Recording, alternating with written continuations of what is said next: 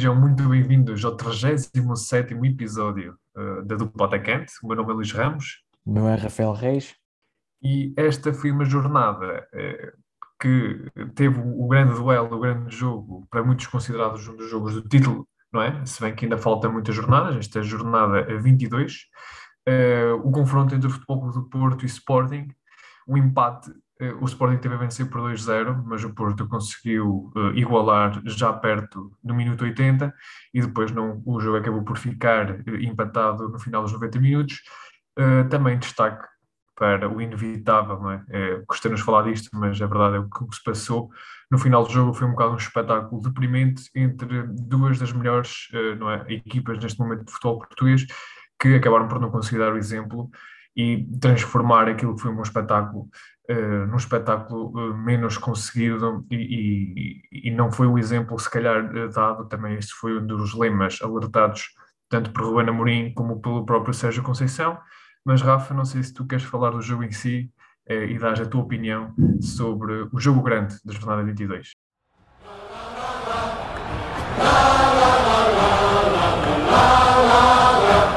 Afinal eh, falando do futebol, não é? primeiro, uh, e depois deixamos a polémica já para o fim, que é, como tu dizes, inevitável. Uh, foi um jogo, principalmente na primeira parte, muito bom taticamente, a segunda parte já muito pautada por perdas de bola, perdas de tempo, aliás, uh, muito teatro por parte tanto de uma como da outra. Não estamos aqui a tirar nenhum lado, tanto o Porto como o Sporting, os jogadores estiveram muito mal, e, e, depois iremos falar disso também mais à frente, que, é, que é quase é sempre para fugir para o mesmo, não é?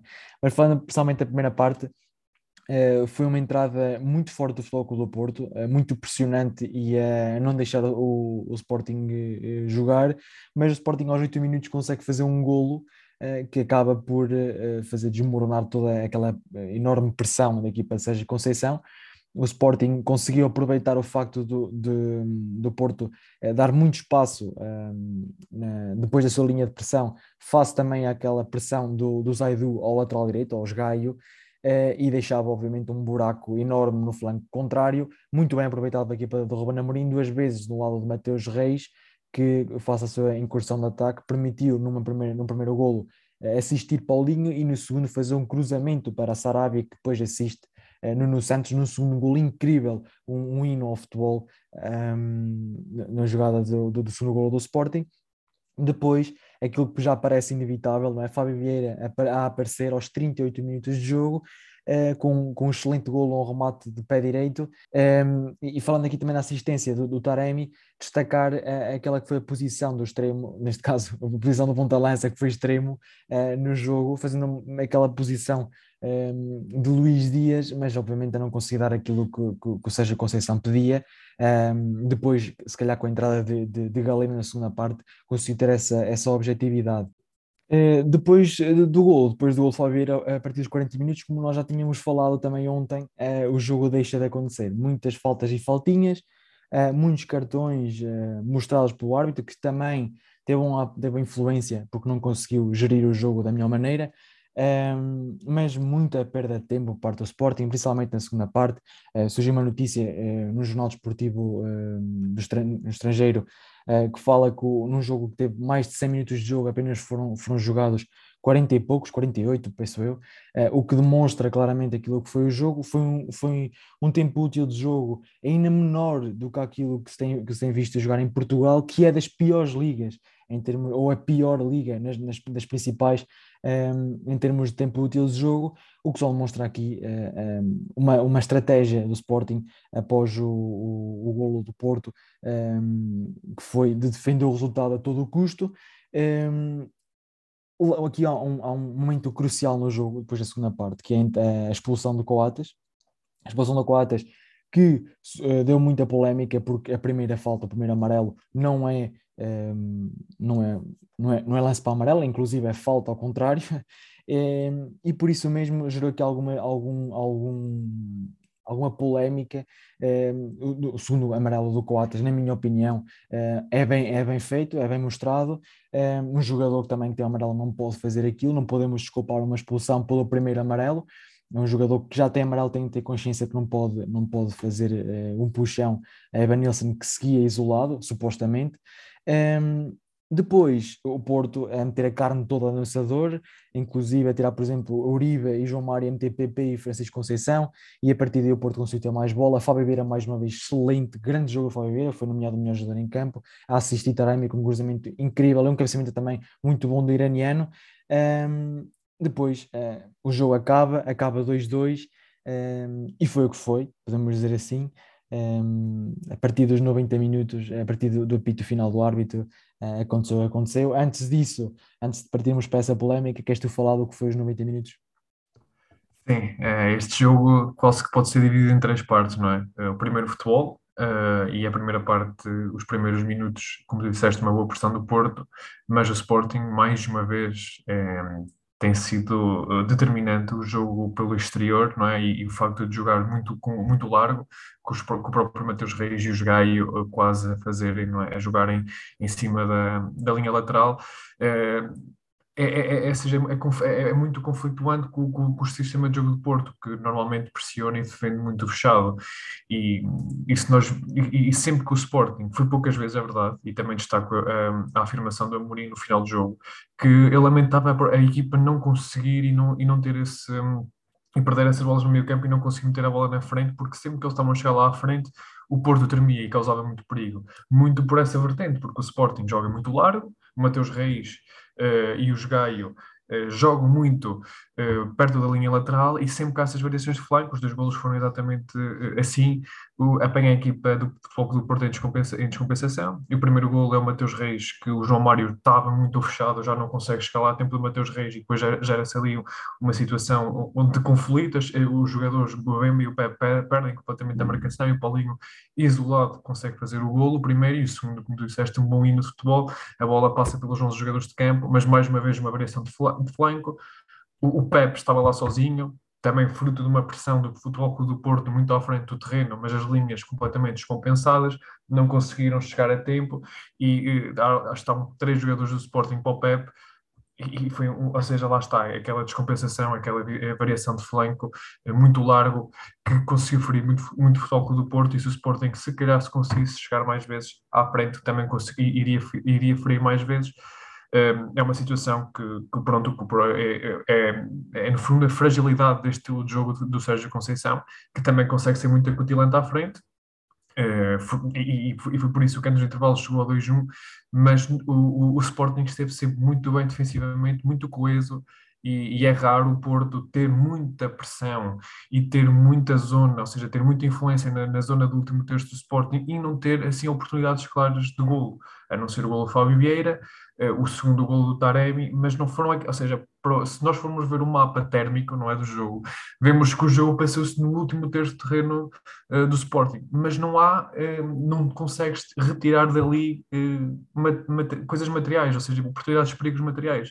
Foi, ou seja, o Sporting sempre, sempre tem muito coeso e sempre tem muito seguro, mas pronto, depois lá está, o Porto conseguiu chegar ao empate, Uh, na segunda parte, depois de muito pressing e quase conseguia chegar ao terceiro, uh, naquele último suspiro, já com muita confusão, já o sangue a ferver, o Gruitch ainda consegue meio defesa dada, meio trave, uh, consegue criar esse perigo que quase dava o, terceiro, o terceiro gol do, Futebol do Porto. Pronto, isto em termos de parte de futebol, pois a segunda parte é claramente os erros de arbitragem, que nós não podemos também aqui passar ao lado, porque o, acabou por ter um bocado de influência no jogo, uh, e no resultado, claramente. Uh, o primeiro amarelo, claro, é, é, é, acho que é unânime, uh, que não é, é uma falta do Taremi, ou seja, o cartão se calhar deveria ser ao contrário, deveria ter sido ao contrário, mas depois também é um árbitro, como nós já tínhamos falado ontem, é? pessoalmente, foi um árbitro que nunca conseguiu gerir o jogo. Nunca. É, Via-se claramente a frustração do, do árbitro, mesmo no final do jogo. Se calhar foi muito por essa falta de controlo que, que, os ânimos se, se exaltaram tanto uh, e, e, acabou por ser uma arbitragem que também tem que ser aqui uh, evidenciada e, e, e, que custou, não é? E que teve claramente foi ajustado e, foi, e, teve um impacto no, no resultado final. Uh, depois, uh, as cenas lamentáveis no final do jogo, já podemos também ir por aí, porque inevitavelmente, como nós já tínhamos uh, dito, iríamos falar de parte a parte, ou seja, as culpas estão, uh, estão repartidas pelas duas equipas e, e, e, é lamentável depois no final parece que não se, não se aprende nada. Toda a gente diz é lamentável, é lamentável, são cenas lamentáveis, seja Conceição dizer que são cenas lamentáveis, a Mourinho dizer que são cenas lamentáveis, ambas as direções vão dizer que são cenas lamentáveis, mas depois atiram-se, voltamos ao mesmo, atiram-se acusações e muitas das vezes pessoais em, em ambos os lados. É, culpa do Futebol Clube do Porto, porque o Pinto da Costa, é, o Futebol Clube do Porto sempre tradicionalmente foi sempre uma equipa é, que, que, gera este tipo de conflitos. Depois o Futebol Clube do Porto vem dizer que o, o Varandas é um médico que é, é, um médico que não tem experiência como, como, como, como presidente e que se aproveitou é, de uma invasão ao Alcochete para se tornar presidente. Lá está, ou seja, isto não, não, não, se consegue retirar e, e caímos outra vez no, no, no, erro. Para que, é que, para que é que nós vamos dizer que é lamentável se nós continuamos a fomentar isto? É, é isto que é isto que não, que não, que não, que não tem lógica. Eh, e sinceramente é muito triste porque eu acho que isto vai continuar vai continuar a, a prevalecer um futebol português de crispação uh, e tem que se apurar claramente as consequências, mas uh, sinceramente já perdi um bocado de esperança uh, naquilo que, que serão. É? As medidas de coação acho que vão ser muito, muito brandas, como sempre foram, mas estou um bocado curioso, mas eu acho que não se, não se vai aprender nada. Eh, voltamos a cometer sempre os mesmos erros de sempre e, e vamos voltar sempre aos ataques pessoais e é isto mesmo, uh, são, são estas, uh, estas declarações de dirigentes uh, que fomentam hoje em dia aquilo que é o futebol português. por outro lado também elogiar aquilo que foram também as declarações do, do Sérgio Conceição e do Ruben Amorim no final do jogo e o próprio abraço. eu acho que é mais este caminho que nós devemos seguir eh, e não que foram dados pelos dirigentes das duas equipas. É, falando um bocado mais individualmente e, e tom, não tomando obviamente partes, porque como tu disseste, uh, os dois clubes uh, têm a culpa repartida, uh, tanto o Porto tem culpa porque há, e falando mais especificamente no, no, nos casos, não é? há pessoas ligadas ao, publicidade, às publicidades que, que foram agredir jogadores, uh, uh, pessoas uh, que, que, estão apanha-bolas, são apanha-bolas também a agredir jogadores, e, e, nesse caso até são, até, até, até, são garotos, podemos dizer assim, não é? São pessoas, são jovens que se veem ali envolvidos com jogadores de, de, de, equipas, neste caso até mais com o Matheus Reis. O Matheus Reis supostamente cuspir um, um apanha-bolas, um elemento da publicidade. o, jogadores a serem agredidos, uh, diretores de, de, de, de, futebol a serem agredidos. Um, e depois, e, depois, e nós já falamos disto uh, ontem, não é? mais em privado, um, e eu não consigo entender, sinceramente, isto foi o que mais me revoltou. Eu não consigo entender como é que depois dos 90 minutos acontece aquilo. São dois treinadores e um deles, ou seja, Conceição, que é muito conflituoso, a, a serenar os ânimos, que é uma coisa incrível. Um, foram dois treinadores a serenar os ânimos, a, a, chamar os jogadores para não fazerem, para, para não andarem, uh, para não provocarem mais casos e para não, para não, uh, para não exaltarem mais as coisas, não é? para piorar a situação, no fundo. E depois vem um presidente de um clube deitar mais lenha para, para a fogueira. Eu não consigo entender a, um, o pensamento e a cabeça de, de uma pessoa uh, que é dirigente de um clube e há cinco minutos tinha, tinha feito tinha acontecido o que aconteceu, e mesmo antes dos 90 minutos aconteceu o que, é que aconteceu, não é? Foram pelos vistos agora, saíram até hoje no, no domingo, nós estamos a gravar isto dia, dia 13, saíram declarações, ou saíram uh, no relatório do árbitro está que uma bala foi, foi lançada para, para, para dentro do campo. Foi o, o objeto que o, que o Pepe, que o Pepe, que o Pepe uh, quis direcionar outra vez para, para, para os adeptos. Surgiu no relatório que era uma bala que foi entregue também a, a, ao delegado isto é, é, lamentável só por aí. E vem, e vem o presidente de um clube, a, a casa de um, dos, de um dos maiores rivais, à sala de imprensa de um dos maiores rivais, dizer aquilo. Não, é? não vamos preferir as palavras do, do, do Frederico Barandas, uh, que tem feito um excelente trabalho no Sporting e tem, e tem, e tem uh, reconstruído aquilo que, tem, que, que era a grandeza do Sporting, um, ehm, mas que depois tem estas declarações infelizes que acabaram por resultar depois numa suposta espera por parte de Sérgio Conceição, por parte do, uh, de, um de, uma das pessoas ligadas à comunicação do Porto, por parte de Vitor Bahia. Porquê? Eu pergunto-me porquê, qual é que é a necessidade de Federico Varandas vir dizer aquilo? Provavelmente o, acabava ali. O que vai acontecer é que o Sporting tem que ir ao Dragão ainda outra vez, para defrontar o Futebol do Porto para a, final, para a meia-final da Taça de Portugal e as coisas vão se tornar, se calhar, vamos, vamos, vamos acreditar que não, ainda mais feias do que aquilo que foram um, no, no sábado.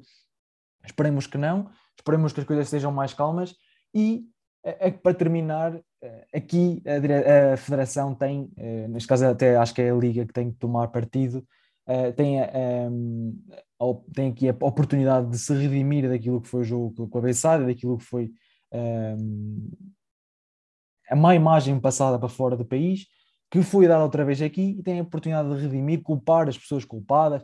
Pá, se quiser interditar, se for para interditar o estádio do, do, do, do do Porto ao final da época, que seja interditado. Se for para multar, bem, e para castigar jogadores durante meio ano, que seja. Para, para... Vamos nos lembrar que, por exemplo, temos o caso do Túnel da Luz, em que o, o, do Porto perde dos, dos jogadores fundamentais, inclusive um, que era um dos melhores jogadores, se não o melhor da Liga Portuguesa naquela altura, e foi suspenso por 18 jogos não jogou 18 jogos, não foi suspenso por 18 jogos, acabou por não jogar 18 jogos. E tem que, tem, tem, tem, tem, que ser, tem que ser tomadas eleições, tem que ser feitas inquéritos, tem que, tem que se castigar quem que se tem que castigar e severamente para não voltar a acontecer, porque senão depois Portugal só, ninguém vê o futebol português e quando vem, vem, esta, vem, vem esta porcaria, que é, que é a, a palavra certa, um, ehm, que, é, foi o que sucedeu no Estádio Dragão passando e acabando com esta, com esta se tens alguma coisa a, a, a dizer.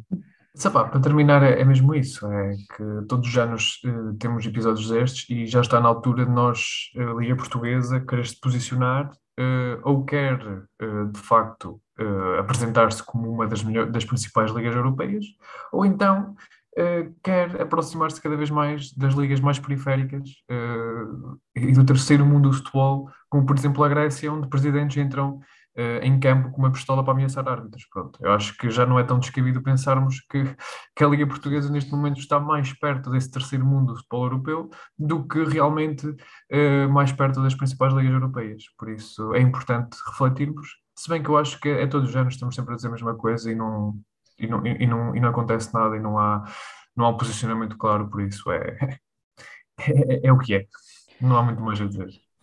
Passando depois um, para o resto e para o que se jogou para já um, da, da, jornada 22, estamos a gravar isto às 3 da tarde de, de domingo, jogou-se no sábado, jogou-se o, o, Braga, uh, defrontou o Passos de Ferreira e venceu por 2-1, uh, a equipa do Passos até começou a ganhar, já um golo de, de Antunes já a acabar a primeira parte, mas depois um, o Braga conseguir dar a volta com dois golos de Ricardo Horta, um excelente golo, aquele segundo golo, aquele primeiro golo aliás foi incrível, um remate cheio de intenção e vem um à gaveta, como se costuma dizer. Temos também o jogo do Benfica às seis da tarde. O Benfica começa a perder por 1-0 frente ao Santa Clara. Moebi fez o gol aos 20 minutos. O Benfica ainda mandou a bola oposta, ainda consegue criar algumas oportunidades de gol na primeira parte, uh, mas sempre sem criar muito perigo. Na segunda, parece que, uh, principalmente contra o Yaremchuk, que é a saída de Everton, uh, as coisas começaram ali a, a, a, correr melhor à equipa, à equipa de Nelson Veríssimo que consegue em dois minutos virar o jogo, dois golos de Darwin Nunes, o primeiro de penalti e um segundo de, de, de, de, uma excelente jogada de uma jogada de insistência do lado direito do ataque do Benfica. Um, são três pontos importantes. Volta, à vitória, volta às vitórias a equipa do Benfica. Já não, já, não tinha, já não me lembro do Benfica ganhar duas vezes seguidas, uh, depois da saída de Jorge Jesus, e também se calhar com, com Jorge Jesus. Benfica ganha em Tondela, ganha agora contra o Santa Clara. Nos dois jogos sofre golo um, mas as coisas já parecem ter melhorado, principalmente na segunda parte, uh, para Nelson Veríssimo. Iremos ver como é que, como é que continua a, a carreira do treinador português no Benfica, se ficará ou não. Uh, mais às 8h30 temos um Estoril Tondela, uh, o Estoril a vencer por 1-0, num golo já a cair o pano de Arthur, um, que permite ao, ao, ao Estoril uh, se calhar acabar com uma, com uma fase menos boa, um, em que consegue a primeira vitória em cinco jogos no, no, a equipa de Bruno Pinheiro estão a, a, estar mais folgado e a acabar com a, com a má fase. Se tens alguma coisa a acrescentar, principalmente ao jogo do Benfica.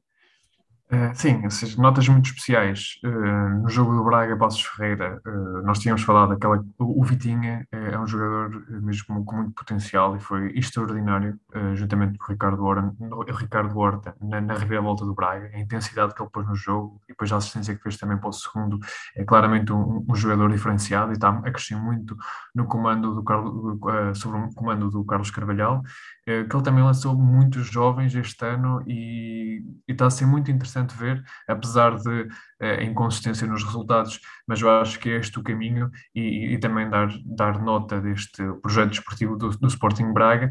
Uh, e depois o Ricardo Horta, como tu disseste, destacar que ele está, acho que a 5 golos uh, de igualar o, o, máximo goleador histórico do Sporting Braga, está-se prestes a tornar é, o, o, melhor jogador, o melhor marcador da história do Braga, também é algo muito assinalável para um jogador também fora de série.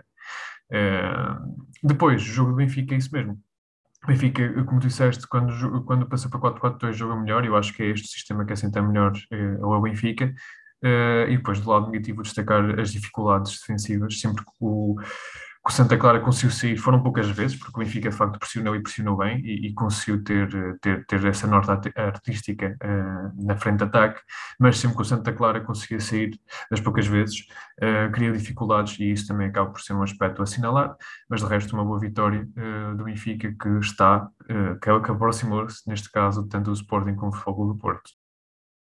Passamos agora então para a antevisão à jornada 23, é assim uma coisa muito rápida eu tenho já aqui até uh, a folhinha do Excel aberta para as nossas apostas, de referir que nós, incrivelmente, em cinco jogos que já se jogaram nesta jornada 22, já acertamos quatro, quatro cada um.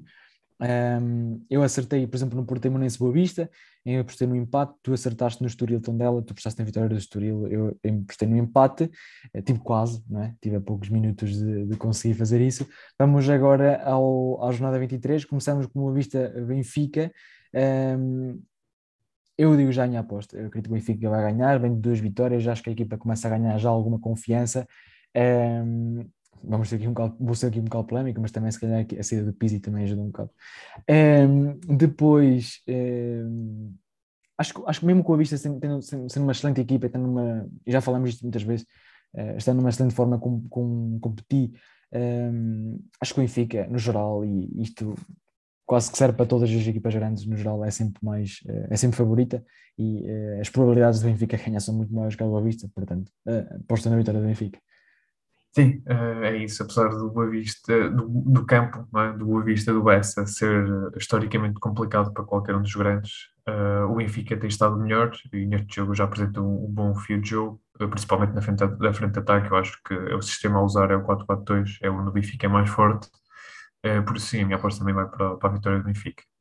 Depois temos o jogo do Sporting contra o Estoril. É, o Sporting é, virá jogar é, contra o Estoril, contra o Estoril Praia, que vem da, da, da tal vitória uh, frente ao Tondela, mesmo assim em casa o Sporting é, é muito favorito, também tendo em conta uh, as baixas que, que, irá ter para o jogo, são uma série de jogadores com, com, com amarelo que não poderão uh, jogar por ter o quinto amarelo, mais ainda a possível ou não recuperação de pote, tendo também aquelas expulsões todas uh, acontecido, Tabata, Palhinha, e mesmo e mesmo com o Atis, exatamente. Pronto, mesmo assim, continuo a achar que o Sporting é favorito a ganhar contra o Estoril.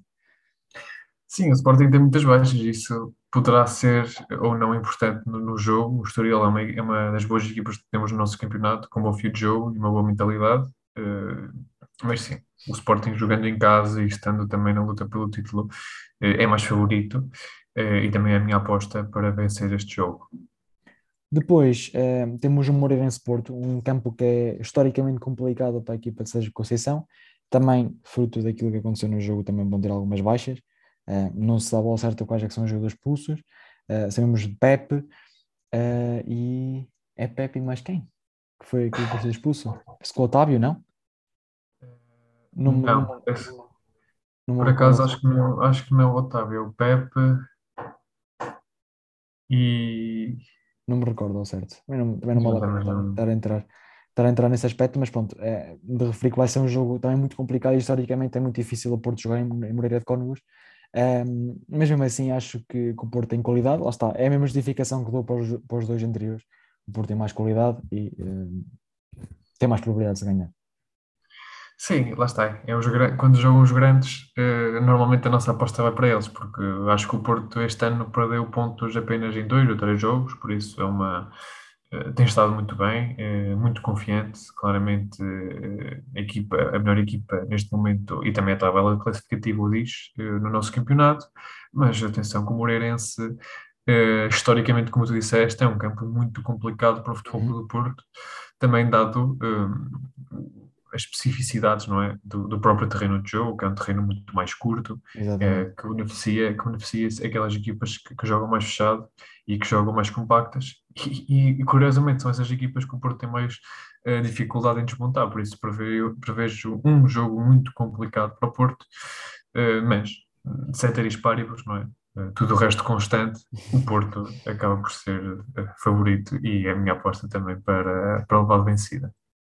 Depois temos um Gil Vicente Bessade, um, e eu não vou justificar o porquê de, de, de, escolher o Gil Vicente, porque já acho que já é demasiado, uh, demasiadas vezes a bater no ceguinho. Gil Vicente irá ganhar uh, contra o Bessade. Sim, e também eu acho que já, já, já disse aqui mais que uma vez, o Gil Vicente é uma das equipas que eu mais gosto de ver no campeonato, no campeonato esse ano, também porque também tenho muita simpatia é, pelo treinador uh, e a equipa é uma boa equipa uh, e está a jogar e a praticar um bom futebol. Uh, a minha aposta também vai ser para a vitória do Gil Vicente.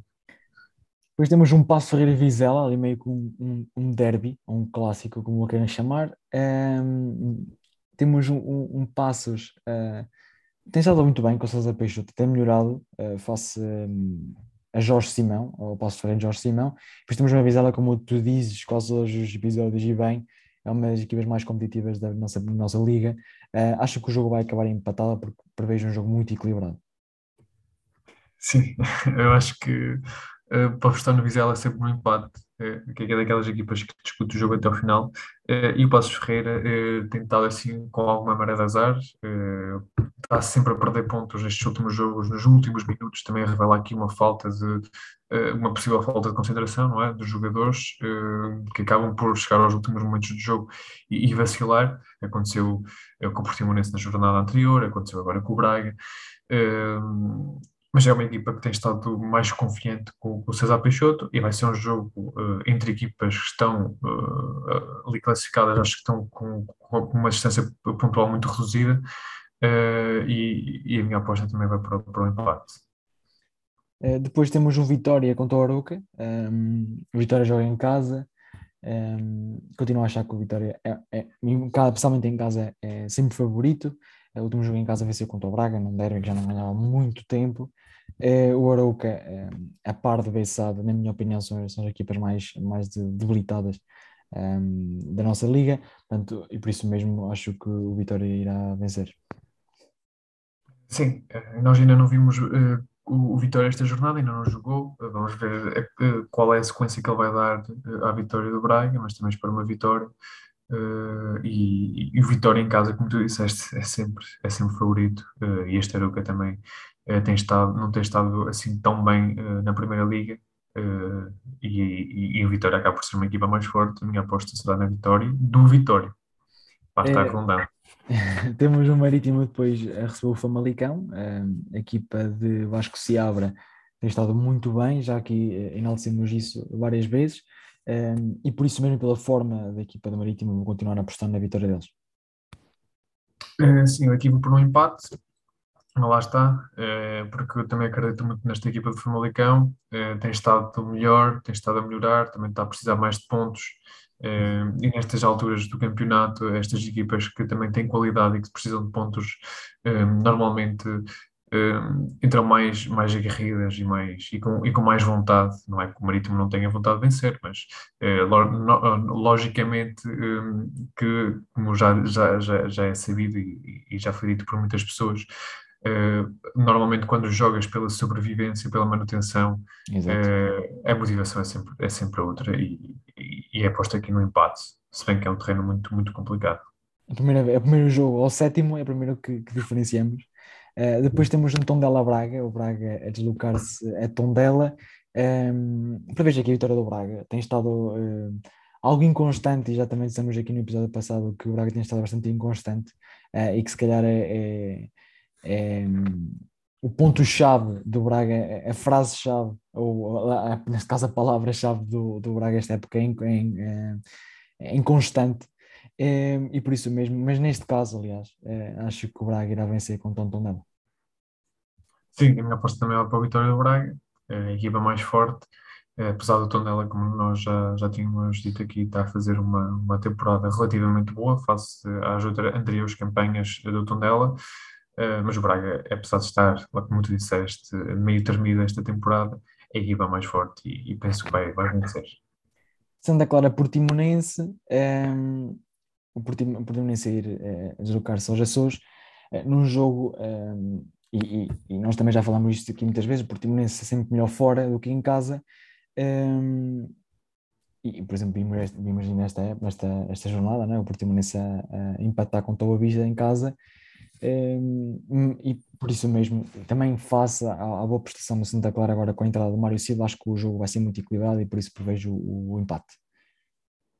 Eh, eu aqui vou para, para a vitória do, do Santa Clara, uh, vou arriscar um bocadinho, uh, porque pronto, é sempre, é sempre um terreno muito complicado. O Santa Clara até tem estado bem, bem em casa, tem cinco vitórias em casa, também é algo assinalável. Uh, se seja uma equipa boa em casa, uma equipa boa fora de casa, uh, mas penso que, que, a prevalecer será sempre a equipa, a equipa do Santa Clara e a minha, e a minha uh, aposta vai para a vitória da equipa da casa. Passamos então agora para as nossas famosas perguntas e como de sempre, Luís, coloca-me as questões. Ok, o primeiro jogador que eu te vou trazer, o feito que eu destaco nele, já é, é um jogador que tem alguns feitos até, até mas é sempre um jogador meio que uh, contestado por onde passa, mas é um jogador que normalmente cumpre e tem até alguns títulos. E um deles que trago é que este jogador ganhou o prémio FIFA da Puskas, é? para melhor golo okay. da temporada, em 2017. É um jogador que eh, nasceu a 30 de setembro de 1986, tem por isso hoje 35 anos, ainda está no ativo, ok? Uh, nasceu em Chambéry, na França, uh, e uh, foi formado no Frogs e no Grenoble, em França. Ok. Uh, Estou a tentar recordar dos, dos, dos melhores golos do ano. Um, este ano lá está foi aquele Lamela, não é? Não, não compreendo ainda, porque se calhar é o ser mais, uh, mais fraco dos três. Sendo um grande gol também, obviamente. Agora, supostamente é um francês um, que ganhou um Puskas em 2017, é uma pessoa muito controversa. E tem 35 anos. E com 35 anos.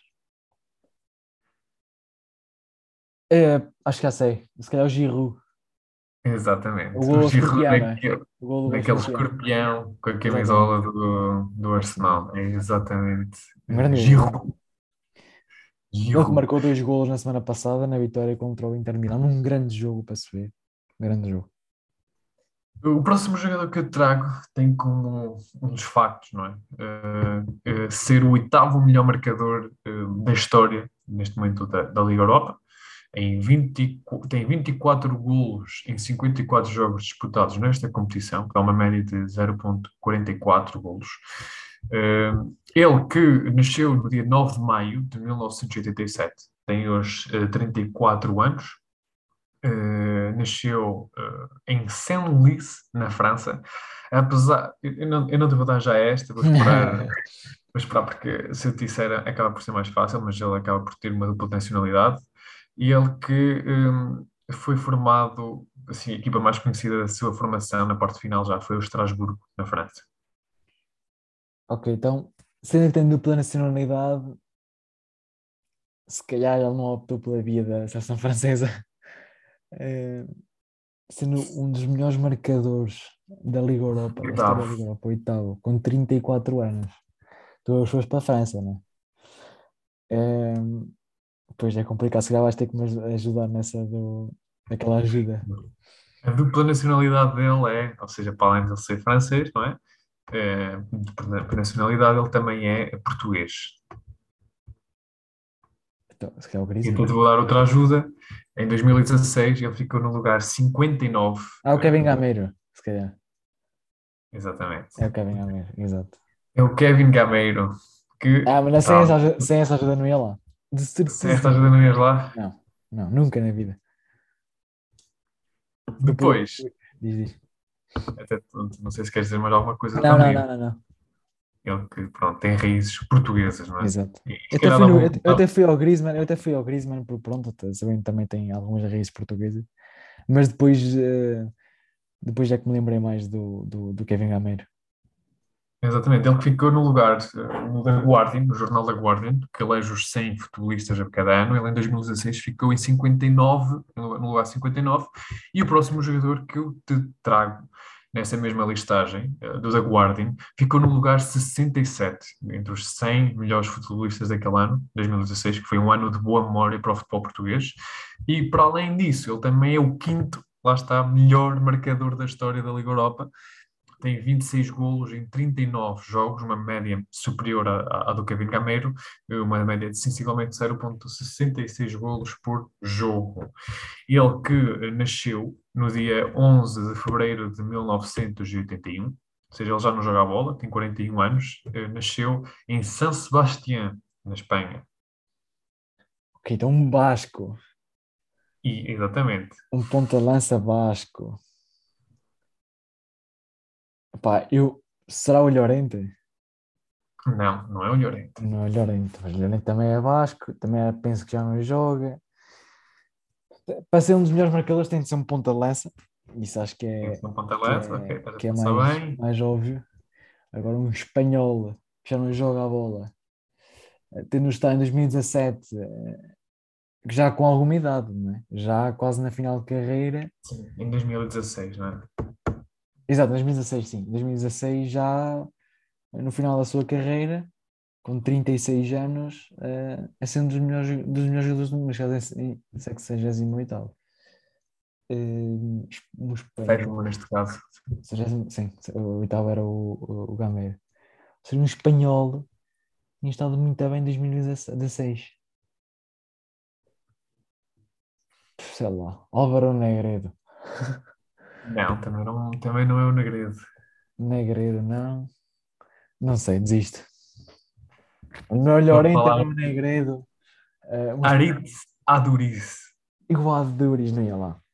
Não ia lá com Aquele- a Duris. Um, um- grande craque, é? Que, fez a carreira eh, no No Bilbao, onde foi, onde foi mais notável, mas também Uhum. teve ali passagens pelo Valência. Eh, acaba aqui por, por ter um, número interessante também na Liga Europa e nesse ano também ser marcado eh, na lista do The Guardian, que já por título de curiosidade, os eh, quatro primeiros foi Ronaldo, Messi, Suárez e Griezmann. E também na Liga Europa, para finalizar os três melhores marcadores, é Larsen, na Suécia, entre a época de 96 e 2010, que tem 31 golos. A seguir vem Radamel Falcão, com uma média muitíssimo interessante. O Falcão em- tem 31 jogos na, na competição e 30 golos, uma média de quase um golo por jogo. E depois vem Classian Untelar, eh, também com 30 golos, mas em 48 jogos. Eu, para as minhas perguntas, volto ao formato, volto não, continuo com o formato eh, que costumo fazer em todos os jogos, todos os episódios. Ahm, e o meu primeiro jogador passou pelo Twente, da Holanda, eh, Benfica e Vitória de Guimarães. Esta não complica muito, exato. Twente, eh, Benfica e Vitória de Guimarães. Ou Vitória Sport Clube. É, essa aqui é complicada. Aposto que é daqueles, daqueles, daqueles jogadores que vieram para o Benfica, não é? Eh, Assim meio. Não, até, até era visto como uma grande esperança eh, holandesa, mas nunca, nunca, nunca se tornou aquilo que poderia ser. Podemos dizer que é meio que um flop. Tanto que acabou por ir para o Vitória. Não, não obviamente, dando, dando- tirando o mérito ao Vitória, mas mesmo no Vitória ele não teve bem. Eu estou a ver, estou a ver, estou a ver esse, eh, um jogador assim. eh, Andou emprestado a não- muitas equipas antes de ir para o Vitória de Guimarães eh, e saiu para, a custo zero para, o- para o Vitória. Hoje em dia está na Arábia Saudita a jogar a bola. Eu sei que vou saber quando disseres o nome, mas agora, pá, holandês só me estava a lembrar do Afelai, Não. só me estava a lembrar do uma Não. geladiada marroquina, não é? Do Mas também veio, veio Eu trago-te eh, Olá John. É esse, é o Lajon. Olá, John. Ehm, Ih, mas que grande falha, claro que era o Lajon. Uh, depois, uh, em segundo lugar, trago-te um jogador que passou pelo Benfica, pelo Sporting e pelo Vasco da Gama. O Vasco da Gama não foi a última equipa dele. Benfica, Sporting e Vasco da Gama? Uhum. pá, estou a arriscar Bruno César. Exatamente. Ele agora está no Penafiel, na segunda divisão portuguesa. Ele que uh, saiu do Sporting para ir para o Vasco da Gama, custou naquela altura. Ele tinha ido para o Sporting uh, com o Jorge Jesus. E até fez ali algumas coisas interessantes. O chuta-chuta, como o chamam. Depois, e por último. É? De, hã? Aquele pontapé esquerda, não é? Exatamente, um remate fulminante. Depois, e por último, tenho um, Porto, e vou-te complicar aqui um bocado. Porto, eh, Espanhol de Barcelona e Fenerbahçe. Porto, Espanhol de Barcelona e Fenerbahçe. E, e para te ajudar, o Espanhol de Barcelona foi empréstimo do Porto. É assim, um jogador que tenha jogado no Porto e no Fenerbahçe, lembram-me do Romeirelos? Uhum, mas não é. Porque nesta altura, esse jogador ainda joga a bola. Tem uns 29 anos. Porto tem os 29. É uhum. É isso? Exatamente. E jogou no Espanhol Barcelona. E jogou no Fenerbahçe. Não sei porque Diego Reis, mas o Reis. Não sei. É o Reis? Não sei qual é que é a tua última. Qual é que é a tua resposta? Vou apostar no Reis. É verdade. Diego António Reis Rosales, um jogador que nunca. Uh, ele tem 65 internacionalizações pelo México. Uh, não sabia que tinha tantas. Era um jogador que tinha muito potencial quando chegou ao Futebol Porto, ainda foi contratado por 7 milhões, acaba por, eh, por sair do Porto pela porta pequena, nunca jogou muito, hoje em dia está no Tigres um, do México. Passamos agora para o número um, das camisolas, não é? Para o número, neste caso, um, 37, uh, e começo eu. E começo eu e trago-te uh, um jogador que usou o número 37 nos primeiros anos de, como profissional e também na formação mais precisamente no Futebol Clube do Porto, uh, e no Penafiel utilizou o número 37, e eu falo de Josué, o médio centro português que brilhou, ehm, podemos assim dizer, no Passos de Ferreira, naquele Passos de Ferreira de, de, de Paulo Fonseca, que inclusive foi a Liga dos Campeões, acabou por ir para o, para o Futebol Clube do Porto um, mas ainda jogou bastante jogos no Futebol Porto, no Futebol Porto de Paulo Fonseca, mas nunca conseguiu chegar ao nível uh, que tinha feito nas, nas épocas anteriores. Um, acaba por ter sido emprestado a, a, vários clubes, inclusive o Bursaspor, foi emprestado também ao Braga, sem muito sucesso, o Galatasaray igualmente, acabou por ir a custo zero para o Osman, Osman Lispor, da Turquia, hoje em dia está no Legia de Varsóvia, na Polónia, tem 31 anos, ele um, que ainda conseguiu vencer uma taça de Portugal pelo Braga, uma super taça pelo Futebol Clube do Porto, uh, uma taça da uma super taça da Turquia pelo Akizarspor e uma taça de Israel pelo Apoel Beersheva. Ele que tem uh, quatro internacionalizações por Portugal. Um, sabia que ele tinha sido internacional, não sabia que tinha sido quarta. Uh, naquela altura, por Paulo Bento, utilizou a camisola número 20 um, e, e, pronto, é um jogador, mas aqui destaca um jogador que podia ter sido e que tinha qualidade para ser um jogador importante no Futebol do Porto, eh, acaba por não correr muito bem a experiência num clube maior ou um clube dito grande eh, do futebol português. O meu número 37 uh, também foi uma das grandes promessas, não é? Uh, do, do, neste caso do Brasil, e que passou pelo nosso país, pelo, por Portugal, e estou a falar de Vendel, eh, que veio para Portugal do Fluminense para o Sporting, e o Fluminense já prometia muito, ele que chegou a ser disputado uh, por várias equipas antes de vir para o Sporting, inclusive uma, uh, o Futebol Clube do Porto, por exemplo, e ele que veio na altura uh, do, do Jorge Jesus, não é? que o Sporting investiu bastante no, no plantel, e, e, e, para além de todos os grandes jogos que ele fez em Portugal, que era um jogador sempre titularíssimo no, no meio campo do Sporting, era aquela âncora muito importante do pêndulo do, do, do jogo do, do Sporting, também ficou conhecido em Portugal pelos seus genitais, não é?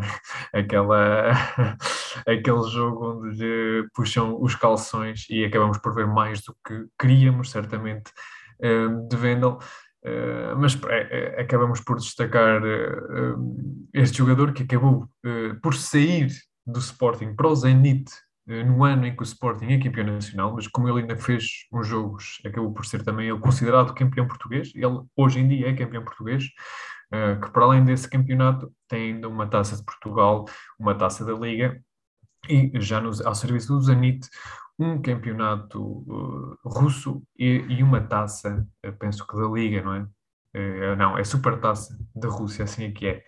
Uh, é um jogador que, apesar de ter sido muito importante não é, no Sporting, acabou por também não ser aqueles, um jogador que efetivamente tinha deslumbrado ao nível em que prometia, não é? porque era um jogador que sempre esteve nas cogitações, inclusive da seleção brasileira, e ele, inclusive, foi internacional por uh, sub-23, uh, mas que voltou, ou seja, voltou a, deslumbrar e está a deslumbrar neste momento no Zenit, que já viu o seu valor de mercado triplicar quase, e hoje em dia vale cerca de, de 20 milhões. e acaba por pronto, fazermos aqui referência a Vendel, não é? um campeão português. Referência então aos números 37, Josué e aos genitais do Vendel damos então uh, por terminado o episódio 37 do Patacante, agradecer desde já uh, as mil uh, reproduções que já foram feitas no, no, nosso podcast, é um marco importante para nós e que nos dá motivação para continuar com este trabalho. Um grande abraço e até para a semana. Obrigado a todos e uma boa semana.